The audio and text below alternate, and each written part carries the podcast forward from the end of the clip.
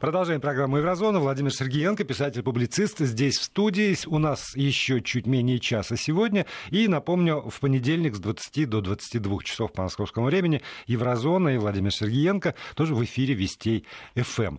А, Владимир, прежде чем начнете, вот мнение слушателя, слушал, он вас слушал и, наконец, решил, что называется. Не будет минных полей на границах Евросоюза, будет большая кровь в Европе. Ну, а дальше место Меркель в тюрьме. Да, ну, насчет вот места Меркель да? в тюрьме вряд ли. Она не, она не нарушила закон, она не нарушила законодательство э, конституционных. Тоже нет у нее провалов. Она просто бездарно вела себя в определенные периоды. Бездарность ее заключается в том, что она не лаврировала между огнями и не создавала собственный огонь.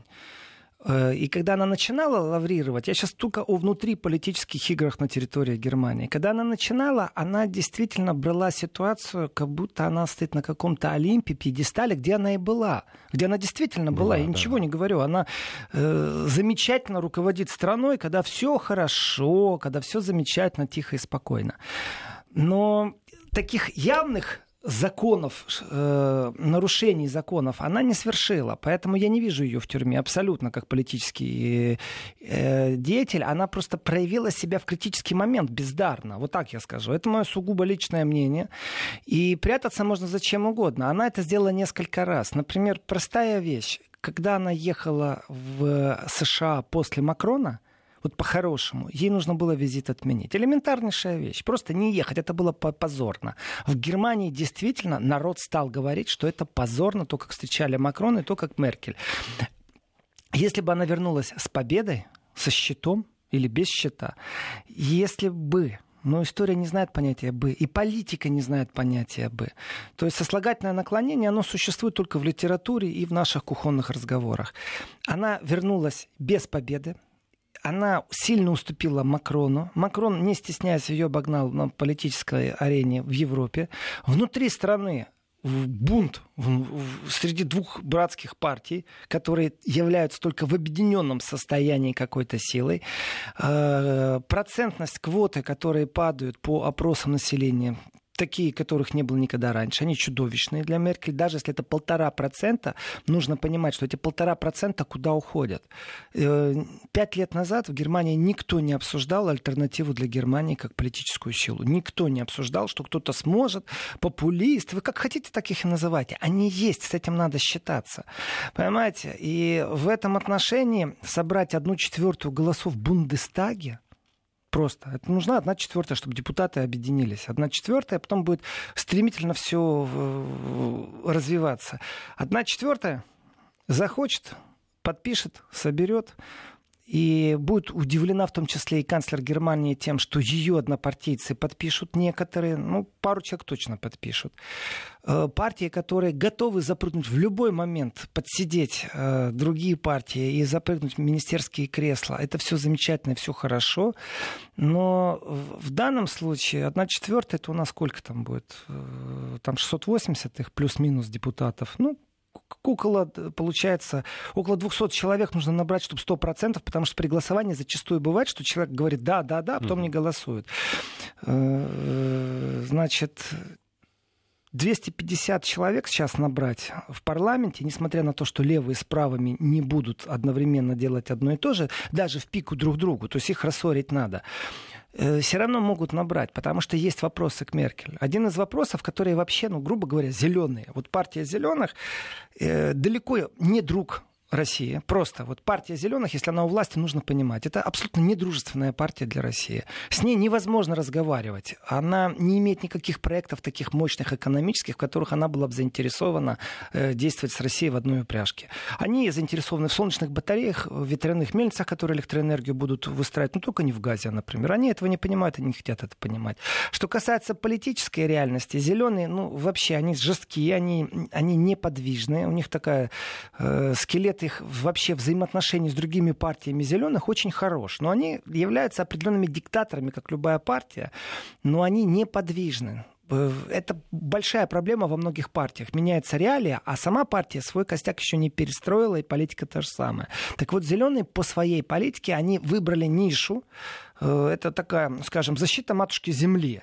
А так как это слишком мало, то к этому нужно присадить как-то наживку в виде э, социальных проблем, внешнеэкономических вопросов. Конечно, нужно говорить об этом. Они большие критики всех авторитарных режимов. А чтобы стать авторитарным режимом, достаточно просто субъективное мнение двух-трех ими выбранных политиков. Ну, скажем вот так. Зеленые предложили, когда Меркель э, ссорилась с Зейхофером, с министром внутренних дел, который сказал, Меркель, ты меня снимешь, я тебя сделал канцлером, и ты меня будешь снимать. Нет, этого не будет. Ты, кризис же был безумно сильный в этот момент, и многие верили, что Меркель уже слетела. И зеленые тут же предложили руку.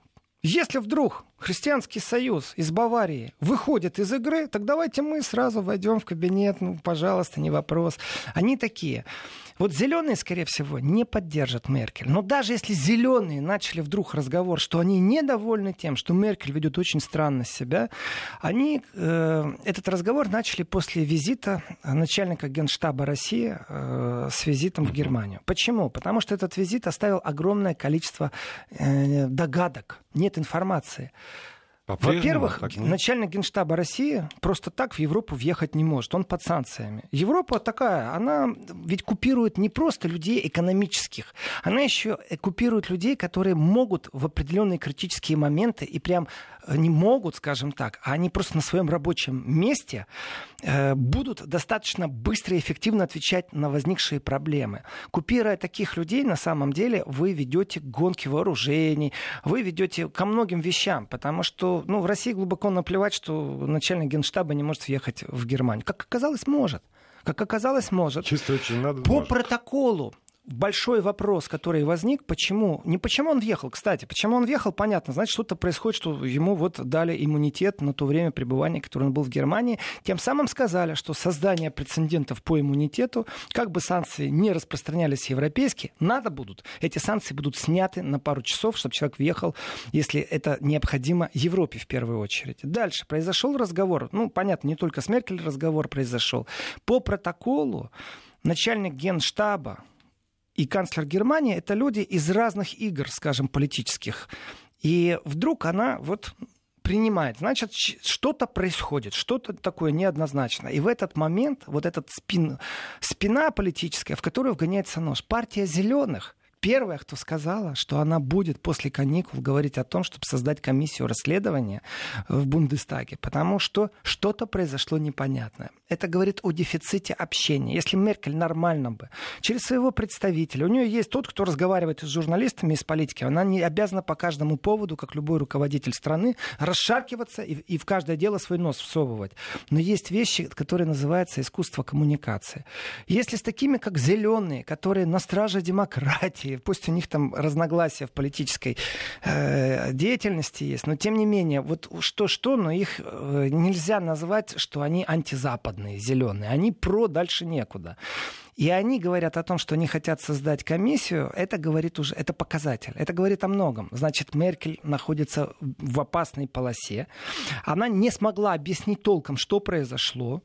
Э, Россия не должна помогать Меркель остаться на своем посту и объяснять, что там происходило. Есть задачи, ее выполнили, провели переговоры. Лавров вот Россия свою функцию выполняет для России. А вот для Германии, для внутреннего пользования остались вопросы. И для внутреннего пользования, если вопросы без ответов, порождаются мифы. А там нет какого-нибудь такого э, пункта, что если это касается национальной безопасности, то нельзя это выносить в публичное поле. Ну, давайте так. Вот... Она должна выйти и сказать, э, друзья, коллеги, депутаты, граждане Германии, это очень серьезный вопрос, связанный с национальной безопасностью.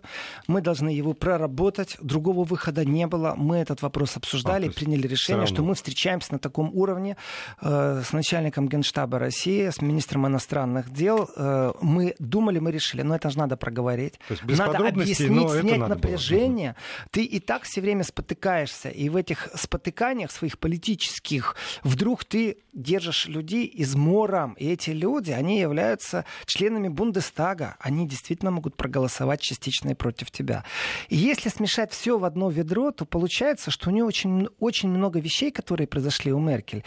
У нее квота, вот одну четвертую собрать в Бундестаге, э, ну, скажем так, Теоретически возможно. Потому что где-то здесь недовольны зеленые, где-то здесь недовольны левые, где-то здесь недовольны правые, э, где-то здесь консерваторы недовольны. И главное, что внутри партии существуют те, кто недовольны деятельностью Меркель. Э, ведь когда мы говорим вообще э, о проблемах Германии, или там Евросоюза, вот проблема беженцев, является ли она показательной? Да, конечно. Э, как пробует с этим сработать пропаганда, например, европейская? Можно говорить о том, сколько денег потратили на иммигрантов, сколько денег потратили на их возврат, сколько еще денег потратятся из бюджета.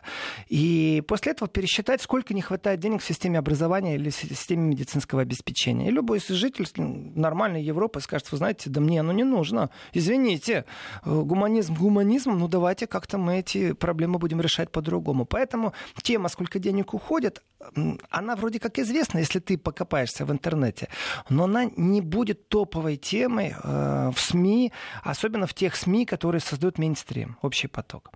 Можно поговорить о том, что нападение на беженцев э, вот сейчас, в 2018 году, сильно уменьшилось, количество нападений. То есть известна статистика, что вот уже за эти полгода в Германии, по данным МВД, с января по июнь ну, понятно, статистика всегда позже появляется немного, э, немного сократилась. То есть 704 нападения, 704 атаки, из которых 77 на общежитие. В Это Германии... нападение на мигрантов на мигрантов. То есть на не мигрантов, на, на Не-не-не, на мигрантов. Это тоже статистика, это тоже показатель. 627 нападений на людей — это зарегистрированные нападения, притом это именно с, мигра... с корнем. То есть, когда прокуратура, полиция регистрирует факт нападения, нужно еще понять, что это произошло. Это значит, что четко идентифицирована проблема. На тебя напали, потому что ты приехал в нашу страну, нам не нравится, угу. ты... И пошли оскорбления и прочие вещи.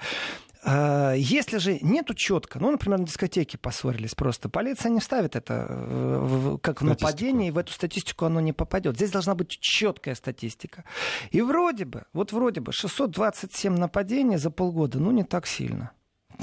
Ну, давайте так, по-серьезному. А давайте посчитаем по-другому. 70, и в, в том числе 77 нападений на общежитие. Берем количество общежитий, берем 16 земель, которые существуют в Германии.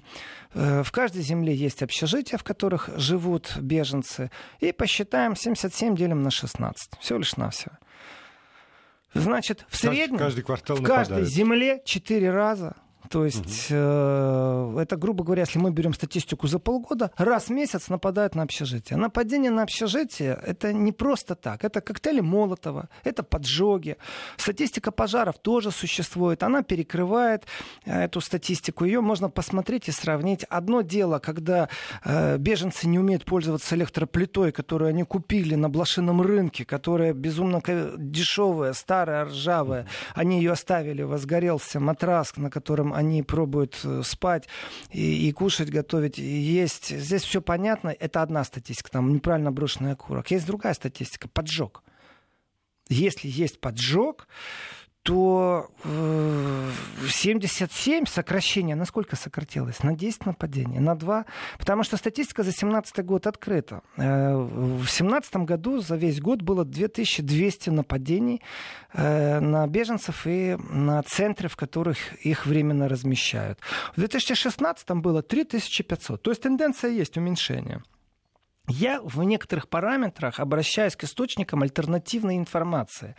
Э, вот э, пожары — это альтернативная информация. Когда ты начинаешь читать, там четко стоит возгорание, возгорание не установлена причина, возгорание по недосмотру.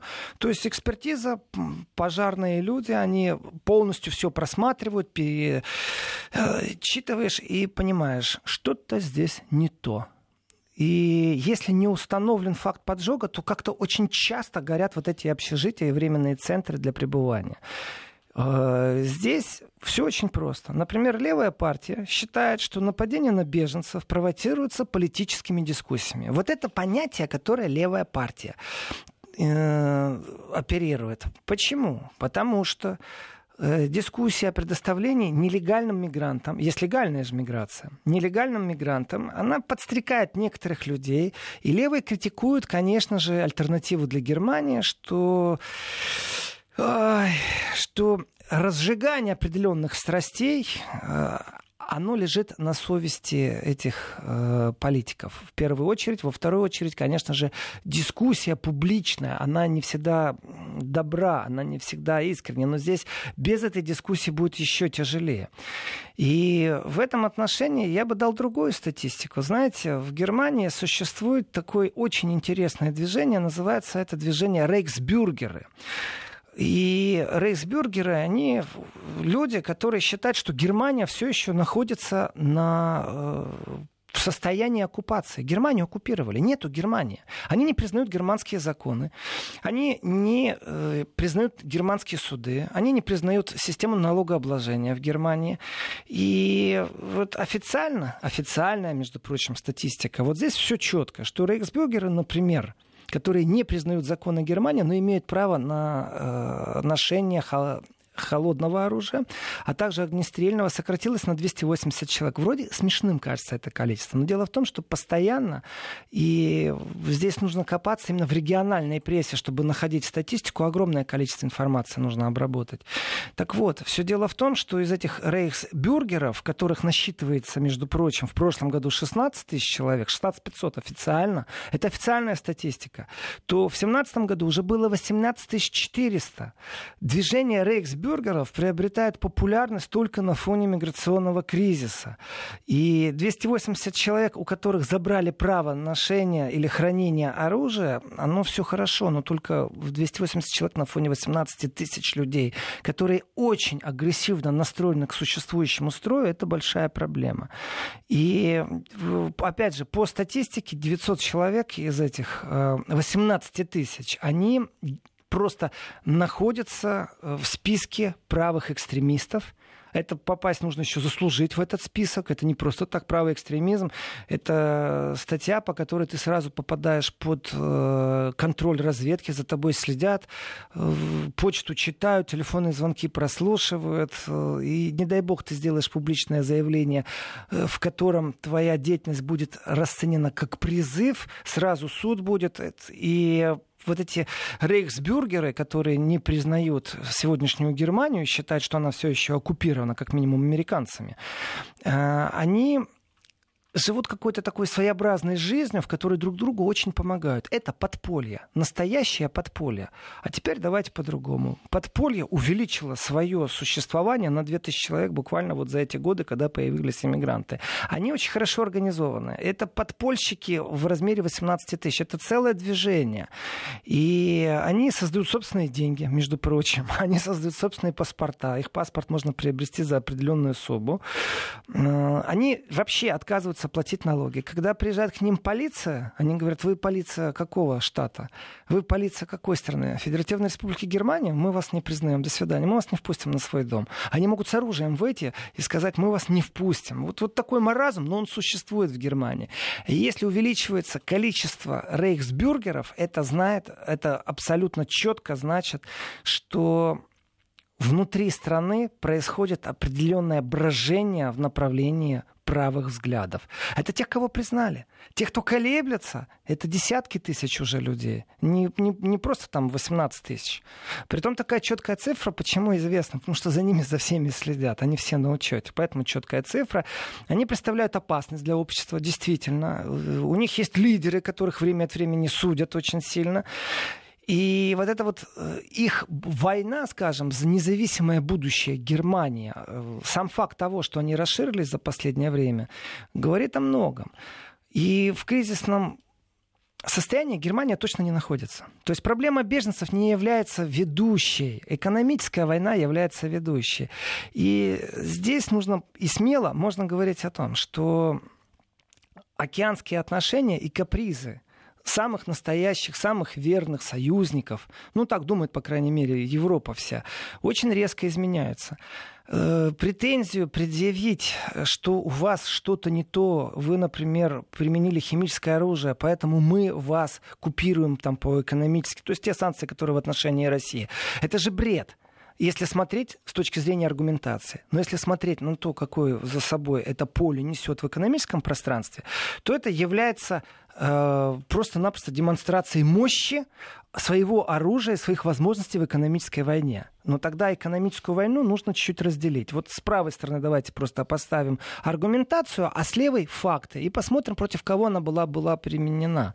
И получается, что э, с Европой говорить это особо никто не собирается. Европа находится в позиции слабого сегодня. Европе сказали, что с Ираном нельзя вести переговоры. Что Европа делает? Европа, Европа, э, во-первых, э, за те пару часов, там 0 часов 00 минут вступает закон по экономическим санкциям по отношению всех, кто имеет отношение с Ираном. Что происходит? Закрывает сделку по самолетам с Ираном. Ведь это же правда. Последние самолеты успели воткнуть, чтобы после санкций не попасть под раздачу. Европейские фирмы теперь абсолютно в коммерческом плане должны избрать, с кем они живут. США они живут, или они живут э, с гордо поднятой национальной головой, которую можно назвать суверенной. И вот здесь вот рейхсбюргеры, которые очень сильно присутствуют в интернет-площадях, они э, достаточно активны в интернете. Их источник не является, конечно же, таким, знаете, достоверным на все сто процентов. Но по этим источникам можно четко судить, о чем идет разговор разговор и почему идет прирост в партии правых э, популистов, как их называют в Германии, альтернатива для Германии АФД. Э, почему рейхсбюргеры прирост имеют? Да потому что весь вопрос упирается все время в понятие суверенитет. Суверенитет находится очень сильно под внешним воздействием. И как бы национальная гордость тех людей, которые говорят, что не рейхсбюргеру, кстати, из этих рейхсбюргеров нужно действительно дать должное. Там есть люди, которые абсолютно исповедуют национально с, с, с эту э, фашистскую идеологию. Они, у них кумир, это понятно. Все, что во Второй мировой войне было осуждено на Нюрнбергском процессе, у них это все является кумиром. Они вообще хотят реванш. И здесь это люди, с которыми говорить не о чем. Это враги, враги человечества, враги цивилизации, враги России. Но они являются только маленькой толикой вот этого движения рейхсбюргеров. И симпатии, которые люди иногда высказывают в этих дискуссиях на интернет-площадках, это симпатии связаны только в одной точке. Суверенитет Германии как таковой, суверенитет Европы как таковой, которого не видят они. И здесь у них достаточно много симпатизирующих им людей, которые не декларируют себя как рейхсбюргеры. Но они симпатизируют этим разговором. Отсутствие суверенитета в экономике, в военной части, в политической части. И суверенитет это то, над чем еще нужно и нужно работать. И вот здесь вот со стороны Меркель, конечно же, абсолютное предательство суверенитета или разговора об этом. Ну, не побоялась бы она выйти к народу и поговорить о суверенитете. А она боится, она молчит, она не говорит об этом. Поэтому говорят другие. Пауза, потом продолжим. Продолжаем программу. Владимир Сергеенко, писатель-публицист здесь в студии. Сегодня у нас еще остается меньше, чем полчаса, но завтра, в понедельник, с 20 до 22 по московскому времени Еврозона и Владимир Сергеенко снова в эфире. Вот, э, знаете, какой вопрос возникает? Вы говорите про суверенитет. А это понятие, оно действительно важно для там, обычного вот, бюргера, для гражданина Германии? на фоне того, что есть нет. Евросоюз? Нет, действительно вот, нет. Вот как, как с этим э, живут сегодня немцы? Чтобы быть справедливым, справедливым, нужно сказать так, что эти разговоры вообще не существовали, они существовали именно за такой кружкой пива, иногда с ухмылкой, иногда с объяснением ситуации. Мы, нас еще оккупируют, э, мы независимы, мы зависимы. И все это было такое, ну так, ну полустеп, я бы сказал, с юморком. Сейчас этот разговор достаточно серьезен. Э, дело не в том, что рейхсбюргеры существуют как такое эдакое явление, где они признают они Конституцию. Ну, давайте так по-честному.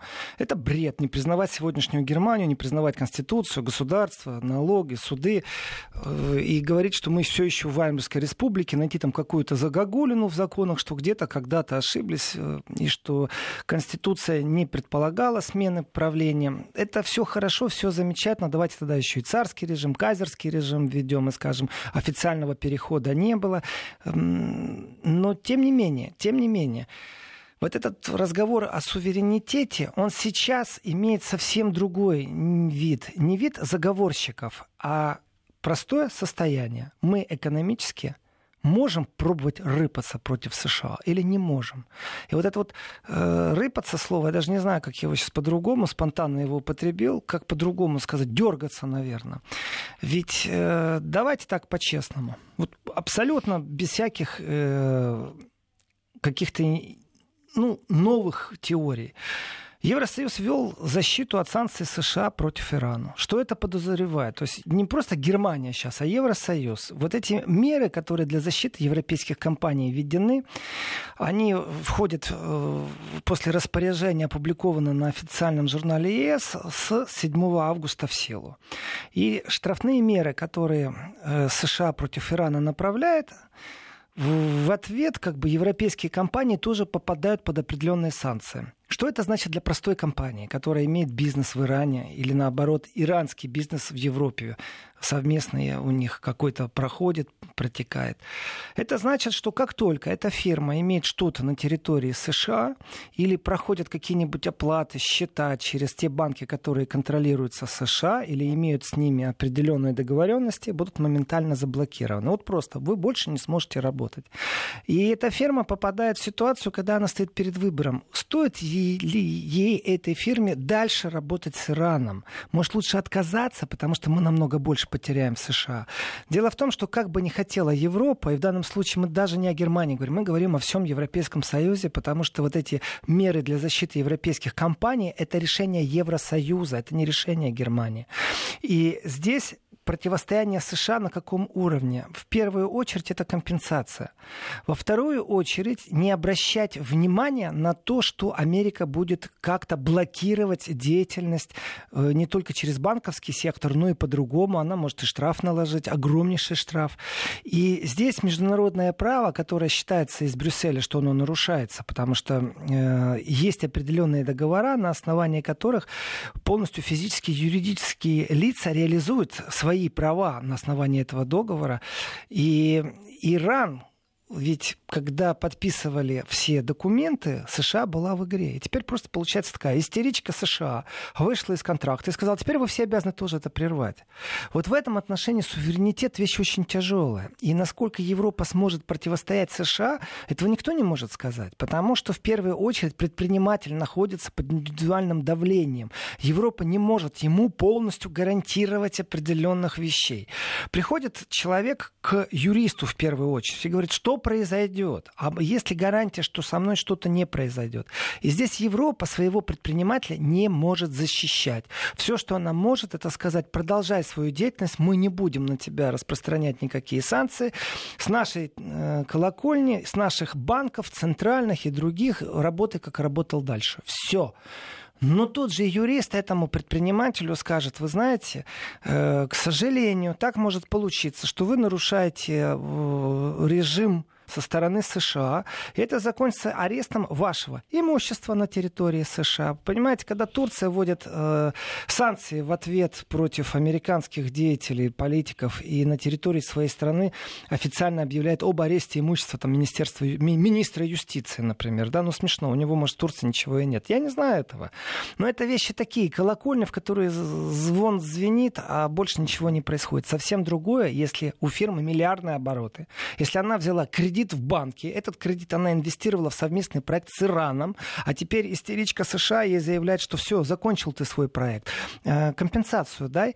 Значит, предприниматель должен обратиться в какую-то инстанцию, где он может сказать, что поведение США выходит из тех договоренностей, которые их были, в политические. То есть эти документы все изучить надо. Давайте так, чтобы изучить заново э, альтернативным юристам. Притом это не один юрист должен делать. И это будет такая хорошая, крупная контора, которая работает в международном праве. Это не просто вот какой-то юрист у тебя под домом. Это международное право такого уровня. Во-первых, не так много специалистов. Во-вторых, цены там э, зашкаливающие. Это стоит пару миллионов. Подайте в арбитражный суд, вы должны и обязаны просто сразу внести определенный процент от вашего иска. И если у вас на 1 миллиард контракт с Ираном, понятно, что вы можете оплатить этих юристов, но когда изучат все документы, вы попробуете вещественные и имущественные претензии высказать к Соединенным Штатам, что они вам сорвали контракты, прочее, прочее, прочее. А потом попробуйте судиться с США и попробуйте действительно санкционно ввести арест имущества США на своей территории. Ну, представьте себе, что Франция сейчас наложит арест на имущество США на своей территории. Ну, смешно. Ну, не произойдет этого. И вы потеряете, кроме того, что вы судитесь, вот этот миф о том, что имущественный спор можно выиграть. Э, в принципе, почему я говорю миф? Ведь надо попробовать эту дорогу. Но ведь я предприниматель, и у меня есть выбор. Здесь и сейчас я должен просто отказаться от Ирана. Я же деньги считаю, у меня калькулятор, счеты.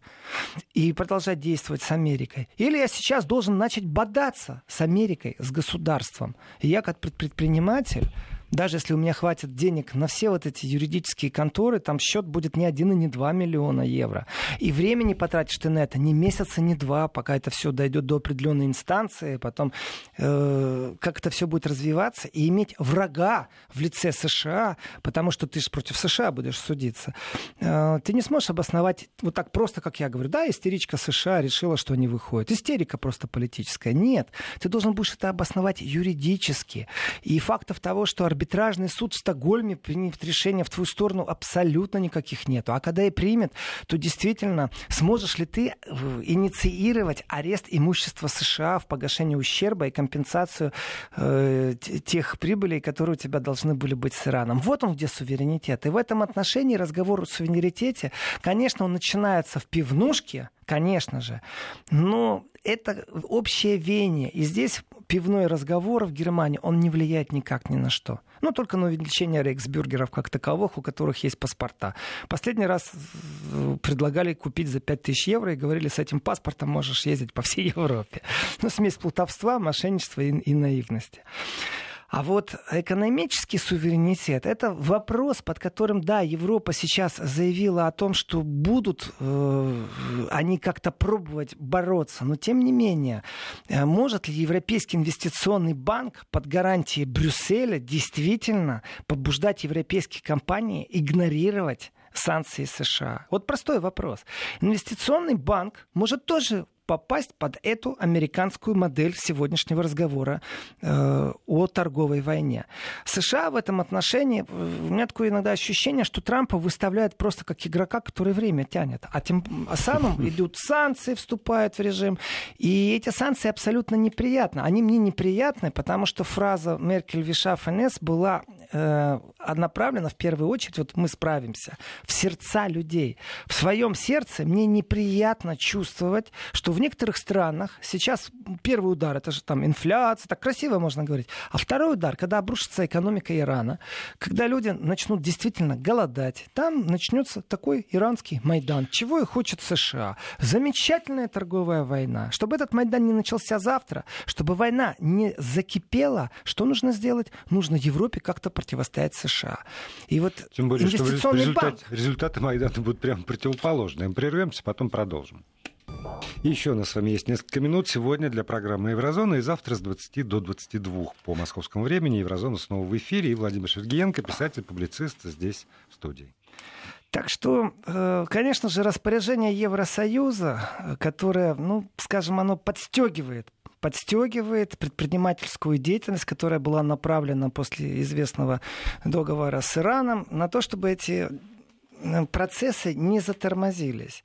Гарантия э, существует. В принципе, я верю, что Евросоюз выплатит компенсацию.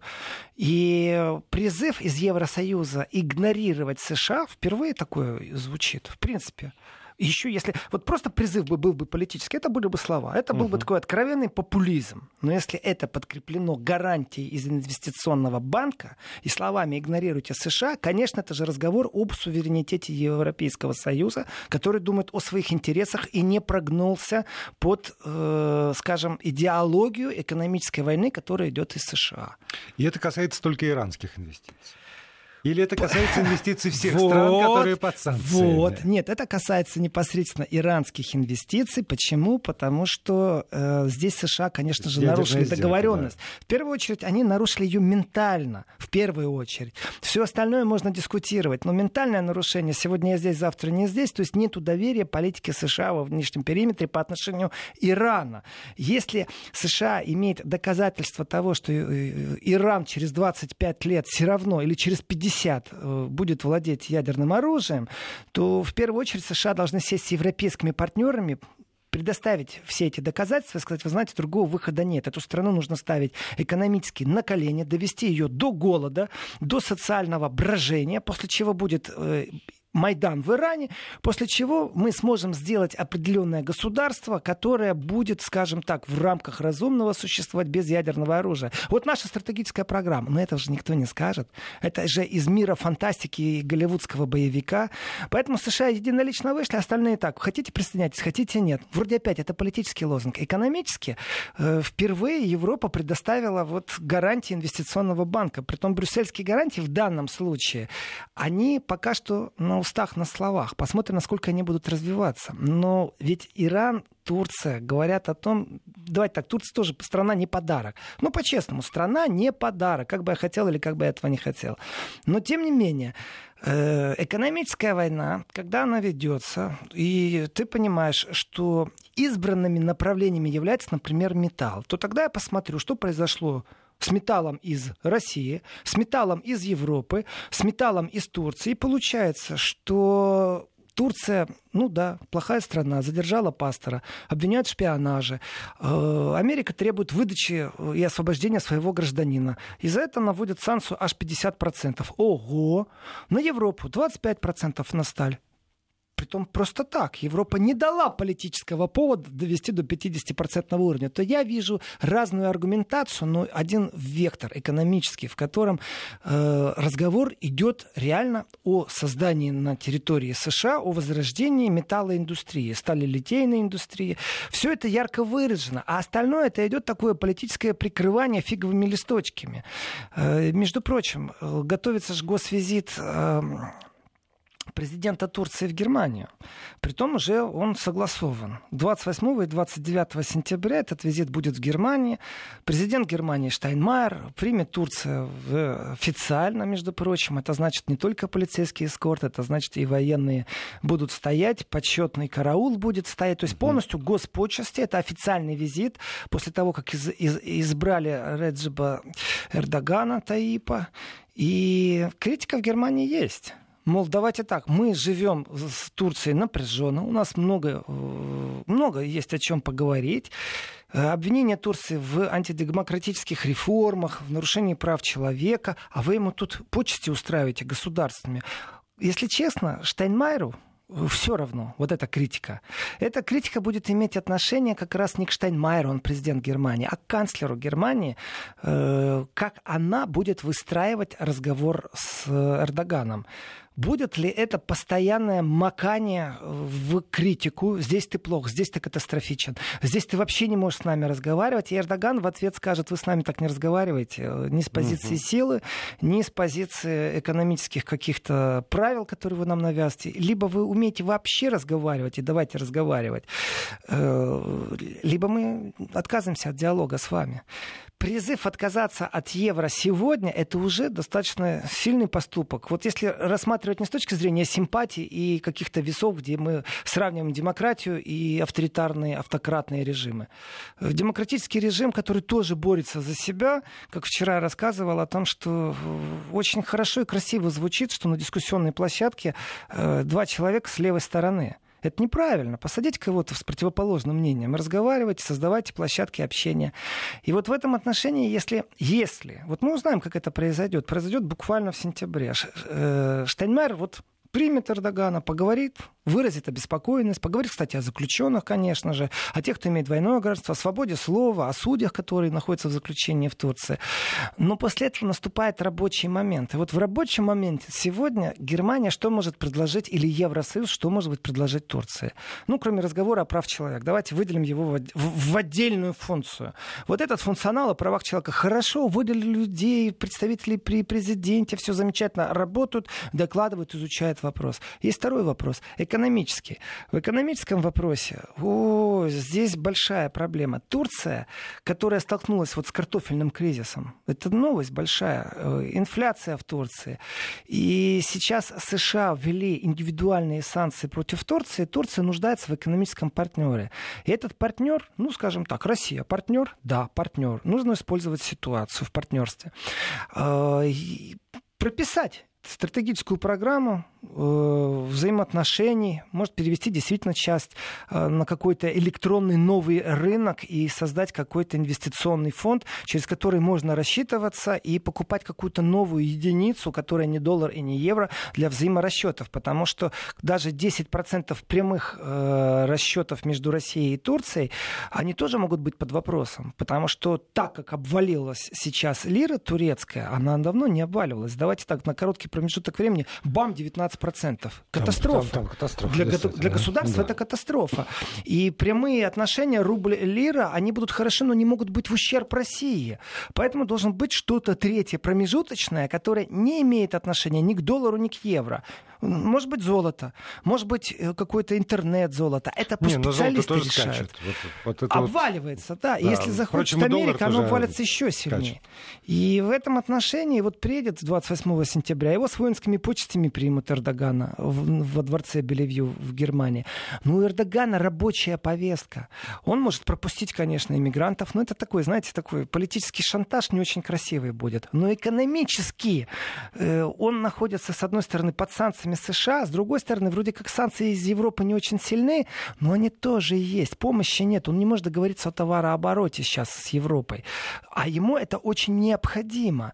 И разговор будет очень тяжелый, и в данном случае у Меркель будет возможность, конечно, выступить от имени всего Евросоюза.